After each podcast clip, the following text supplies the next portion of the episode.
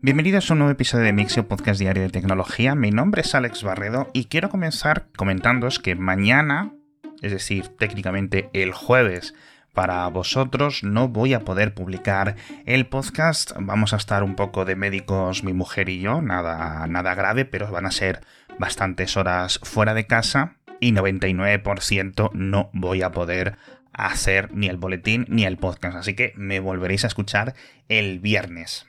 Dicho esto, recordaréis que ayer comenzamos con un cambio sísmico a nivel de capacidades de ingeniería en el caso de la fabricación de procesadores.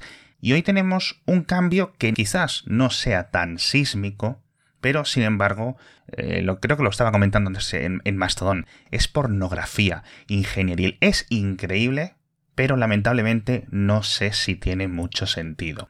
En concreto, hablamos de generación eléctrica porque el gobierno de Alemania ha anunciado que va a apostar y a apostar muy fuerte por un tipo de centrales eléctricas térmicas, pero que además de poder funcionar con gas natural, es decir, con metano, a mí me gusta decirle metano con cosas, porque, no sé, me hace mucha gracia, pero también con hidrógeno o con una mezcla de los dos. Esta tecnología no es nueva, hay hasta calentadores domésticos que funcionan con esta tecnología. Pero a estas escalas, estas turbinas, son una cosa gigante, son una cosa increíble, y ya digo, la escala de lo que propone Alemania son 17 a 21 gigavatios de potencia instalada a lo largo de diferentes de estas nuevas centrales eléctricas.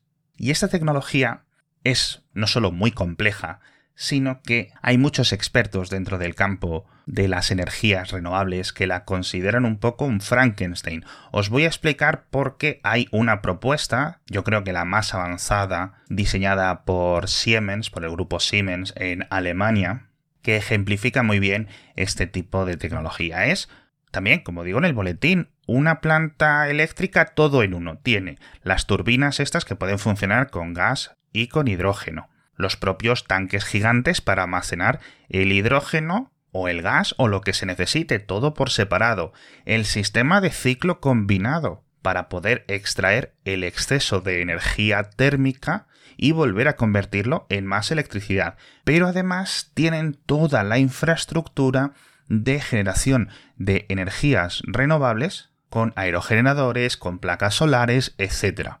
Entonces, si tú te planteas una tecnología que dices, oye, mira, la construimos ahora, la podemos ir alimentando con gas natural y a medida que se vaya haciendo más barato el hidrógeno, no tenemos que tirarla, la podemos simplemente seguir usando, pero la inyectamos hidrógeno. Y dices, ostras, pues perfecto, además podemos utilizar el exceso de energía renovable cuando no sea económico verterla a la red eléctrica, eh, hacemos electrólisis, y sacamos hidrógeno verde y lo metemos en las turbinas cuando sea necesario. Esa es la cara que el gobierno de Alemania ha elegido ver. Los críticos, sin embargo, argumentan que esto es increíblemente complejo y que sobre todo disminuye muchísimo la eficiencia por dos motivos. No solo hay que hacer la electrólisis, es decir, una placa solar tiene que conseguir enviar esos electrones a otra máquina que extraiga el hidrógeno, otra máquina comprime el hidrógeno, se almacena y luego se extrae, se lleva a la turbina, la turbina gira, genera electricidad, etc. Es como demasiado complicado, al menos para las escalas iniciales de producción de hidrógeno verde. La segunda desventaja que apuntan es quizás menos intuitiva, y es que la densidad energética del metano obviamente pues es muchísimo más grande, por algo se utiliza. Y aunque estas turbinas, ya digo, pueden funcionar con una mezcla de los gases, hasta que no llegas aproximadamente al 80% del volumen que le entra ¿no? como combustible a la turbina, pues que el 20% sea metano y el 80% sea hidrógeno, hasta ese momento no se van a reducir a la mitad las emisiones de CO2.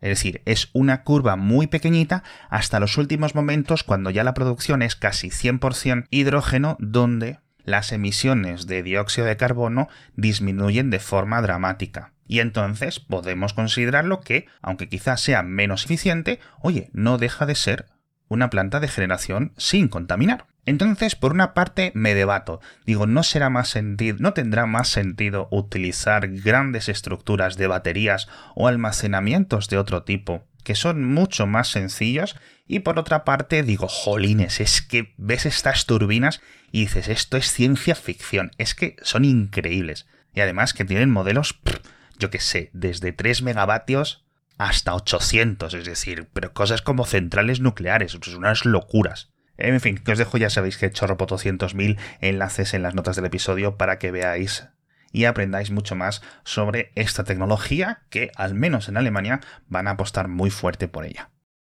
A día de hoy, algo que podemos utilizar todos es el navegador Brave, porque en la versión 1.51 han añadido una cosa que me parece fantástica y es que van a bloquear de forma activa los sistemas de eh, registro y de autenticación con Google que os salen en muchísimas páginas, que además durante los últimos meses no hace falta ni darle al botón, como que te recomienda automáticamente tus cuentas con las que estés dado de alta en Google y estás visitando un periódico y dices, pero ¿cómo es posible que este periódico tenga mis cuentas de correo? Porque realmente no las tiene tu periódico. Es este código JavaScript de Google que utilizan. Claro, obviamente Google ofrece esto para chupar todos tus datos y tenerte vigilado a lo largo de la mayor parte de dominios posibles porque se están acabando el tema de las cookies de terceros. Y en Brave han decidido que esta tecnología, no en general, sino específicamente los scripts de Google, van a tener que pedir un permiso específico de una forma muy similar a cuando entras en una página web y te pide permiso para acceder al micrófono o a la webcam, etc. Otro software maravilloso y sorprendentemente llega de forma gratuita para Mac el nuevo Microsoft Outlook que hasta ahora, oye, funcionaba muy bien, pero necesitabas estar pagando la suscripción de Microsoft 365. Y ahora le han añadido un montón de ventajas y lo han hecho gratuito, es decir, que cualquiera lo puede utilizar no solo para sus cuentas de correo de Microsoft, calendarios, etcétera, sino también para cuentas tradicionales de correo electrónico a través de IMAP o lo que sea, cuentas de Gmail, cuentas de Yahoo, etc. Y la verdad es que tiene muy muy muy buena pinta, así que os la recomiendo. Otra cosa que en este caso no os puedo recomendar es la versión de Android de GoodNotes que me ha sorprendido llegando. Yo no sabía que la empresa la estaba preparando. Esta aplicación fantástica para iPad y para Mac que te permite tomar notas a mano alzada para los deberes en clase o en las reuniones de trabajo, etc. Bueno, en iPad funciona de forma increíble porque además está completamente integrada con todas las funciones y todas las maravillas de los lapiceros digitales. ¿Qué es lo que ha pasado con la versión de Android? Pues que ni es una aplicación nativa, lo cual no habría problemas porque es una aplicación web progresiva, pero claro, dentro de estas tecnologías de PWA no hay apenas soporte para casi ningún tipo de interacción de hardware, con lo cual todas esas ventajas y cosas chulas que puedes hacer con tu lapicero en GoodNotes en el iPad cuando lo estás utilizando en Android es básicamente como si estuvieras escribiendo con el cursor. No hay sensor de presión, no hay sensor de inclinación, no hay nada. En el futuro quizás llegue porque estas tecnologías poco a poco se van portando. Pero bueno, la verdad es que además de que está en beta, el rendimiento es regulinchi y encima está limitada a tabletas de Samsung, por algún motivo. Y esta decisión técnica es muy curiosa porque esta versión de Android va a ser la misma que lancen en Windows y en Chrome OS, con lo cual para evitar hacer tres aplicaciones diferentes han intentado ir por el camino del medio. Yo sí sabía que iba a llegar la versión para Windows, pero no me esperaba que la de Android fuera la misma, de nuevo, por este tipo de incompatibilidades de tecnología. Y ahora nos vamos a hablar de tecnología espacial. Tengo tres noticias porque esta semana es o está siendo ya muy muy importante para la industria aeroespacial. Está el calendario absolutamente llenito. Lo primero, hoy a las seis y media de la tarde horario peninsular español, los que estéis en América será un poco más pronto, se va a lanzar el primer cohete de Relativity Space, que ya sabéis que se llama el Terran 1 y cuya principal diferencia tecnológica es que está impreso en 3D con unas impresoras gigantes de metal que diseñaron y patentaron. Dicen que aproximadamente el 85% tanto de los motores que llevan 9 como del fuselaje del propio cohete están hechas con estas máquinas que además curiosamente eh, les llaman Stargates porque tienen así una forma circular como las propias puertas estelares de la película y de las series. Así que a ver qué tal les va porque este cohete, ya digo, es una innovación tecnológica también muy fuerte en espera de que el año que viene consigan lanzar su siguiente cohete, uno más grande, el Terran R, que además tiene creo que más partes impresas en 3D y además es reutilizable. La siguiente noticia, algo más simple a nivel tecnológico, es el Miura 1, el primer cohete fabricado en España por una empresa privada, por PLD, que ya está en su plataforma de lanzamiento. Lamentablemente no tenemos fecha, de hecho no tenemos ni ventanas de lanzamiento, pero supongo que será, pues eso, en las próximas semanas. No sé si dará tiempo a que se lance en marzo, pero bueno, al igual que con el Terran 1, el Miura 1 esperemos que salga todo bien, como no ha ocurrido precisamente hace cuánto, hace 20-25 horas con el lanzamiento del H3 japonés, que era menos ambicioso que el SLS estadounidense, pero jolines también llevaban 10 años trabajando en este cohete y el primero les ha salido rana, ha tenido un problema en la segunda etapa y lo han tenido que autodestruir, lo cual pues es un varapalo, no solo para la industria espacial japonesa, para su fabricante que es Mitsubishi, para la agencia, sino en general para todo el mundo porque es que están fallando mucho los cohetes últimamente. Precisamente ahora sabemos el motivo del fallo del Vega C europeo, que tuvo un buen lanzamiento inicial o inaugural y en el segundo lanzamiento, unas semanas después, también falló su segunda etapa. Y ahora sabemos que es que la tobera, que tenía una aleación muy especial de carbono-carbono, un compuesto que se suele utilizar pero no precisamente en esta combinación, pues que se desgastó más de lo que pensaban y acabó llevándose toda la carga útil del Vega C. Así que, ¿cuándo volverá a volar? ¿Cuándo volverá a lanzar cosas la industria europea? Pues no lo sabemos. Creo que quedan un par de lanzamientos del Ariane 5 y hasta que el Vega C vuelva a estar disponible, seguramente pasen unos meses, a ver el Ariane 6 cómo van las cosas, pero bueno. Y ya, volviéndonos a la tierra, volviéndonos a la superficie, hablamos de los ferrocarriles españoles, tanto de Renfe como de Adif. Dos noticias rápidas. Renfe ha comprado el 10% de una startup de Barcelona que se llama InMotion Analytics, que tiene una plataforma, o mejor dicho, un software de aprendizaje automático que permite hacer vigilancia en formatos de vídeo en tiempo reales. En este caso, el acuerdo con Renfe yo imagino que será para identificar qué es lo que están haciendo los pasajeros, tanto en las estaciones como dentro de los trenes.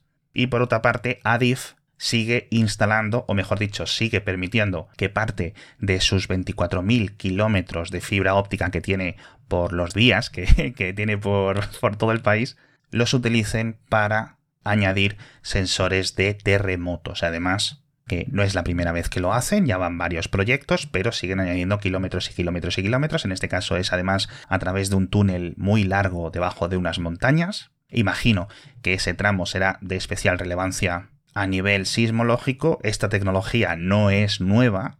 Tampoco me preguntéis cómo funciona, porque sinceramente cada vez que lo intento comprender se me escapan las cosas estas de espectrometría y variaciones ligerísimas que permiten detectar estas vibraciones dentro de, lo que es la propia fibra óptica. De hecho, una vez una startup en España me explicaba que la misma fibra óptica que va a vuestras casas por el alcantarillado se puede transformar con estos, me imagino que unos sensores relativamente similares, para detectar fugas de agua. Es decir, Imaginaos lo sensible que tienen que ser ese tipo de sensores que simplemente midiendo los pequeñísimos cambios en la luz que va por dentro de esa fibra óptica consiguen saber si hay una tubería rota cerca o no. Qué curioso. Hablamos también de TikTok, que presenta una cosa nueva que se llama TikTok Series, que básicamente es contenido de pago, lo cual muy interesante. Van a ser vídeos más largos, no esperéis contenido de un minuto. De hecho, los límites son de 80 capítulos de 20 minutos, con lo cual, dentro de unas semanas o dentro de unos meses, cuando abráis TikTok, a lo mejor hay alguien ofreciendo que paguéis por ver una serie completa de contenido específicamente creado para esto. No sé si van a ser los creadores un poco más independientes, no sé si van a ser las teles y otro tipo de productoras, no tiene por qué ser contenido o vídeo en vertical, obviamente puede ser vídeo en horizontal, así que a ver cómo funciona. Y por último, nos vamos con una reflexión tecnológica que tiene que ver otra vez con el terremoto de Siria y de Turquía de hace unas semanas. Ya sabéis que van eh, más de 50.000 muertos según las cifras oficiales. Y muchos de los supervivientes ahora mismo se están encontrando con un dilema muy complicado. Y es que en sus casas guardaban los ahorros, muchos de ellos en forma de metales preciosos, entiendo yo que joyas, oro, etc y aparte de perder sus casas, tienen que ver si pueden recuperar esas cantidades que mantenían en sus hogares, claro, por miedo, por celos, por temor a los sistemas bancarios tradicionales. Entonces, como digo en el boletín, no puedo evitar pensar en no habrá una alternativa digital que en este tipo de casos extremos te permita tener tus ahorros de una forma segura, ¿no? Es decir, que ni el banco ni un gobierno te lo pueda quitar, sea criptomoneda o no, ojo, no lo sé. Obviamente este es un caso extremo, pero la verdad las, las historias que cuentan en el artículo de Reuters que os dejo enlazado en las notas del episodio al respecto son deprimentes de verdad.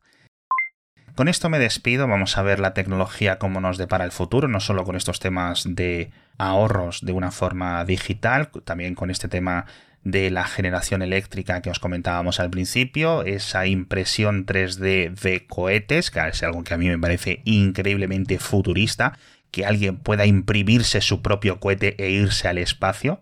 Pero bueno, como suelo decir, chavales, es que vivimos en el futuro, que estamos en 2023, que se tiene que notar para algo, ¿no? Así que bueno, con esto me despido por hoy, muchísimas gracias, ya sabéis que quizás lo más probable es que mañana no haya episodio, así que nos vemos el viernes con más noticias de tecnología.